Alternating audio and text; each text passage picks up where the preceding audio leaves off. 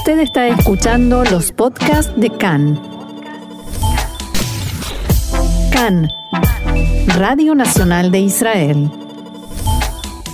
Y en la continuidad de nuestro programa aquí en CAN, Radio Reca en español, Radio Nacional de Israel, tenemos nuevamente el gusto de dialogar con Sabrina Falikov, quien es licenciada en Psicología Clínica. Hola Sabrina, ¿cómo estás? Hola, ¿cómo estás? Bueno, muchas gracias nuevamente por eh, la invitación y es un gusto estar eh, en la radio de ustedes y compartir un poco de, de lo que está pasando, ¿no? sí, y es un gusto para nosotros que nos ayudes a comprender qué está pasando, pero sobre todo cómo enfrentarnos. Y hoy te diría que el tema que me gustaría tocar es esta incertidumbre que estamos viviendo. Si mandar a los chicos a la escuela o no, y qué va a pasar con el trabajo, y si tengo que volver al trabajo, y si no voy a recuperarlo. Es un gran signo de pregunta las vidas de casi todos nosotros, o por lo menos en algún aspecto la vida tiene un gran signo de pregunta. Bueno, eh, principalmente yo, eh, digamos, estoy acá para brindar herramientas para poder prepararnos, digamos, para esa pronta salida o para los que ya han comenzado hoy domingo con su con sus labores, ¿no? Eh, por supuesto que no soy yo quien dictamine si está bien o está mal, porque hay algo, digamos, que nos excede y que eh, eh, nos dicen, digamos, qué tenemos que hacer. Claro, es la realidad a la que nos enfrentamos. Exacto, la realidad es modificable. Lo que sí, yo los invito a tener un cambio de, actitud, ¿no? Y, y un poco esto se viene dando a partir de, que se generó el coronavirus, ¿no? Si se dio un, como un cambio de paradigma y cambio en nuestra vida, ¿no? Todo esto implicó e implica actualmente todo un proceso eh, que vale aclarar que cada uno lo atraviesa de manera diferente. Eh, nos costó mucho quedarnos adentro, aceptar la situación, estar con la familia todo el tiempo, eh, nos costó empezar a trabajar desde las casas, ¿no? Acostumbrarnos a, a, una realidad, ¿no? Una reorganización y adaptación nueva. Así es. Eh, y todo lo, lo, que implicó el orden de lo planificado, lo conocido, lo bueno, yo tenía turno con un médico, yo tenía tal proyecto, quedó en el aire, ¿no? La falta de certeza, la incertidumbre como que generó cierta tensión psicológica en todos nosotros, esto, no, esto como bien decías, de incertidumbre, el no saber, eh, genera todo un switch interno de, bueno, ¿y ahora qué hago con todo esto? no ¿Qué, hago con esta espera? ¿Y qué hago? Eh, ¿Y qué hago? Bueno, ahora, ahora te voy a contar. Se nos avecina otro proceso que es el proceso de la salida.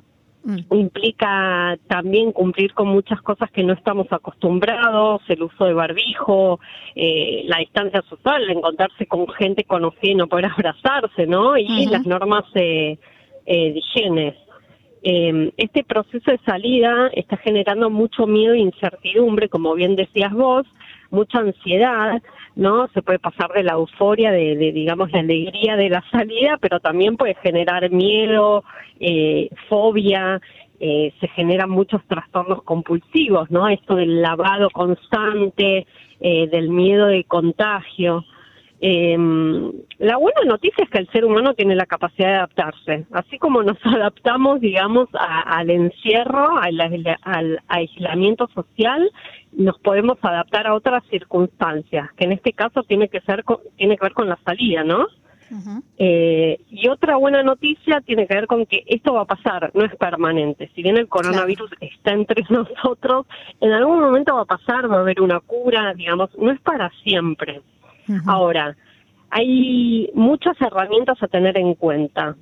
Eh, aquellas herramientas que también nos han servido para estar en nuestras casas, no estar aislados. Una tiene que ver con la aceptación, ¿no? Aceptar esta situación tal y como es. Eh, como te dije anteriormente, no, no se va a modificar el coronavirus, por ahora está entre nosotros y, y la idea es poder aceptar esta situación aceptar también las emociones, ¿no? Que se nos presentan. Eh, si estoy triste, poder darle lugar a la tristeza, si estoy nervioso por, bueno, mañana empiezo a trabajar, darle lugar a esto.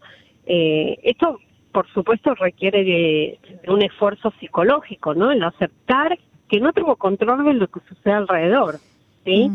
Em, adaptarnos al uso de barbijos, a la distancia social, como decían, decíamos anteriormente, eh, los cuidados esenciales son dos cambios a los cuales nos tenemos que adaptar y tenemos que aceptar, ¿sí? Eh, y sobre todo aceptar la emoción que venga, ¿sí? Em, en el caso de los niños, por ejemplo, eh, es muy importante prepararlos con anticipación, poder hablar sobre el tema, eh, si es necesario hacer cuentos, eh, dibujos, digamos, poder volcar todo lo que a ellos les pasa y darles validez.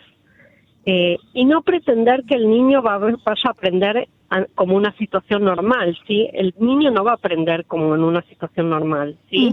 la mente del niño aprende en una interacción dinámica de emoción, entusiasmo, motivación y todo eso hoy por hoy no está dado. Entonces tenemos que aceptar esta situación y el objetivo principal para los niños es que haya un bienestar psicológico, ¿no? Prepararlos psicológicamente ante esta situación de la vuelta, ¿no? Ahora, eh, Sabrina, si un niño te dice, tengo miedo de ir a la escuela, porque durante todo este tiempo me dijeron que no tengo que hacer tales y tales cosas porque me puedo enfermar, y ahora me dicen que las tengo que hacer, pero igual me puedo enfermar. ¿Qué le, qué le decimos? A un niño que, que está con temor, primero te vuelvo a repetir, lo importante es darle validez a ese temor. Entiendo que estés asustado, eh, estoy aquí para vos, contame qué te pasa, digamos, es muy importante darle validez a esa emoción. Y luego es la prevención. ¿Qué es lo que tiene que hacer el niño para estar tranquilo? Bueno, saber que si usa barbijo, teniendo en cuenta la edad, porque no todos los niños pueden usar eh, tienen que usar barbijos, cómo es el uso de un barbijo, qué significa el barbijo, digamos, hablar concretamente de las cosas. ¿Por qué la importancia del lavado de las manos? ¿Por qué la distancia? Un niño entiende, ¿sí? eh, obviamente, de acuerdo a la edad, hay que aplicar, digamos, el conocimiento digamos, el lenguaje a la edad del niño, ¿sí? Claro. Eh, pero obviamente hay, hay que ponerlo en conocimiento. El niño tiene que estar preparado para esto. No puede de repente llegar al colegio y entender que va a tener distancia social de sus amiguitos o que haya maestros con barbijos, digamos. El niño tiene que saber de antemano lo que va a pasar y darle lugar a esta emoción. y, nosotros mismos incluso, perdón, como adultos, después de que nos asustaron tanto, con que iba a haber decenas de miles de muertos y, tantas otras cosas que nos advirtieron, de pronto me parece que tenemos que aprender a convivir con el virus. Exacto. esa frase como de película está entre nosotros, bueno, está entre nosotros. El tema es, eh, vuelvo a lo mismo, ¿cómo, ¿qué actitud tenemos frente a eso? Mm. Están los que, digamos, tienen temor a salir y, se adaptaron a un ritmo de vida dentro de casa y dicen, afuera está el peligro. Hay quienes dicen, bueno, ya no aguanto más y quiero salir. Eh, yo lo que siempre digo que una de, las claves, eh, sobre todo en el mindfulness, tiene que ver con centrarnos en el aquí y ahora, ¿no? Con el solo por hoy. Mm. El solo por hoy se utiliza mucho para los adictos, ¿no? Un, adicto no sabe si va a volver a consumir a futuro. Él sabe que solo por hoy no. Entonces, poder centrarnos en el solo por hoy, ¿no? en qué me pasa hoy solo en el presente podemos accionar en, en, en, el futuro, digamos. Si yo estoy constantemente ansiosa por el futuro, ¿no? ¿Qué, ¿Qué, me va a pasar y cuándo voy a salir y cuándo voy a volver a trabajar y qué va a pasar si, si vuelvo a trabajar y me contagio? No voy a accionar en el presente. Y el presente tiene que ver con estar conectado con, bueno, ¿qué puedo hacer yo hoy por hoy? Cuidarme, lavarme las manos, usar barbijo, ¿no? Controlar un poco esa emoción que está descontrolada, ¿no? Eh, como digo yo, la palabra preocupación, ¿no? Sí. Nos indica un antes. En, en realidad nos tenemos que ocupar, no preocupar, ¿no? Claro, Cuando estamos preocupados, exacto. Eh, la preocupación es, estar constantemente en el qué va a pasar y no hacer, no accionar, ¿no? ¿Y qué pasa si ese impulso, esa ocupación se va para el otro extremo y, nos obsesionamos con lavarnos las manos todo el tiempo y no sacarnos la mascarilla nunca? Puede ser una reacción también, ¿no? Sí, de hecho se están dando muchos trastornos eh, psicológicos que tienen que ver con trastornos obsesivos, como te dije antes.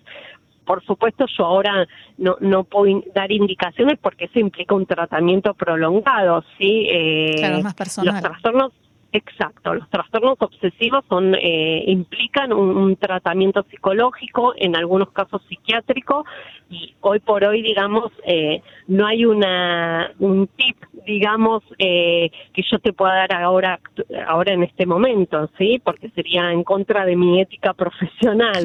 pero sí te puedo decir que que hay cura entre sí, hay, hay como un modo de tratar esa ese trastorno y, y sí se está dando. Eh, vale, vale aclarar que es un trastorno, digamos, que estaba de base, ¿sí? No es que de repente uno se vuelve mm. eh, con, obsesivo de determinadas cuestiones de limpieza, digamos, hay, hay algo de base. Claro. Y volviendo a eh, lo que hablábamos de la incertidumbre, el miedo, la preocupación, ¿qué otras recomendaciones nos podés dar? Otra recomendación es el planificar y organizar la rutina del día. Eh, ¿Por qué? Porque la rutina, tanto en el adulto como en el niño, es, es necesaria para la vida, ¿sí? Es una forma de otorgar seguridad, nos organiza mejor, genera un mejor clima. Eh, si bien es importante planificar, sí, que voy a comer, que voy a preparar para la cena, eh, si mañana tengo que salir a trabajar, a qué hora me tengo que levantar, eh, es, una forma de dejarnos tranquilos a la hora de salir, pero también hay que ser flexibles, ¿sí? Porque en el caso de los niños, por ejemplo, si el niño mañana comienza las clases y está angustiado y, quiere quedarse, acepta quedarse solo una hora o dos horas, hay que ser flexible con eso, ¿sí? Hay que poder escuchar la necesidad del niño. Eh, si yo digo, bueno, mañana ya empiezo jornada completa y empiezo a sentir a mitad del día ansiedad y tengo necesidad de volver a mi casa, poder tener un sustento, digamos, una ayuda, digamos, en el trabajo, que esto se trabaja mucho con, jefes, digamos, y coordinadores para poder entender la necesidad del trabajador, ¿no? De poder entender que quizás el primer día no pueda cumplir con una jornada completa y ser flexibles en esa planificación eh, que estamos dando, ¿no? Sí. eh, es como fluir con lo que va pasando, ¿sí? Día a día las cosas van cambiando, ¿sí? Un día empezamos las clases, otro día no empezamos las clases, un día se trabaja, otro día se trabaja media jornada, digamos, van cambiando. Por eso el planificar nos da seguridad, nos da un orden, pero a la vez hay que ser flexibles con ese planificar. Claro y no estar todo el tiempo pensando en qué va a pasar, qué me va a pasar, cómo voy a hacer. Exacto. Hay, eh, hay un miedo que es eh, real, digamos, le tengo miedo al coronavirus, o tengo miedo del contagio, y después está el miedo mental, que tiene que ver con un exceso de futuro, no estar constantemente, ¿y cuándo voy a salir? ¿Y cuándo voy a empezar a trabajar? ¿Y cuándo? Y ese miedo te puede o paralizar, mm. que es cuando sufro, cuando me agarra como una rumiación mental, ¿no? Me quedo encerrado en eso, o ese miedo te puede permitir avanzar, que es un poco lo que propongo yo, eh, eh, avanzar eh, en esto aceptando la realidad, estando conectado en el aquí y ahora, o sea, hoy me está pasando esto y hoy lo acepto como es, no sé qué va a pasar mañana y planificar un mañana a corto plazo, no un mañana de acá a 15 días, porque no sé qué va a pasar, ¿no? Uno dice, bueno, ya tengo ganas de viajar, ¿no? Hay mucha gente que está con ganas de viajar. Está bien, vamos a esperar un poco, vamos yendo día a día a ver qué pasa. Eh, o tengo ganas ya de ir al cine, o tengo, ¿no? Eh, hay que ir día a día, ¿no? Seguro. Bien, Sabrina Falikov, licenciada en Psicología Clínica. Vamos a seguir con estas charlas porque realmente son muy útiles, si, si te parece, eh, porque también queda mucho, pero muchos aspectos eh, por tratar. Sí, yo te, agradezco mucho la invitación nuevamente y como digo yo, eh, el coronavirus es algo que está, nos afecta a todos, no se va a modificar por lo pronto, pero sí podemos cambiar nuestra actitud frente a esto, cómo nosotros enfrentamos la experiencia, ¿no? Poner en práctica esto que, que yo decía, Eh, y por otro lado poner en práctica la cooperación, la empatía, la inteligencia colectiva, la resiliencia, ¿no? Tomar esto como una oportunidad de cambio, ¿no? Agradecer lo que tenemos y focalizar en lo bueno.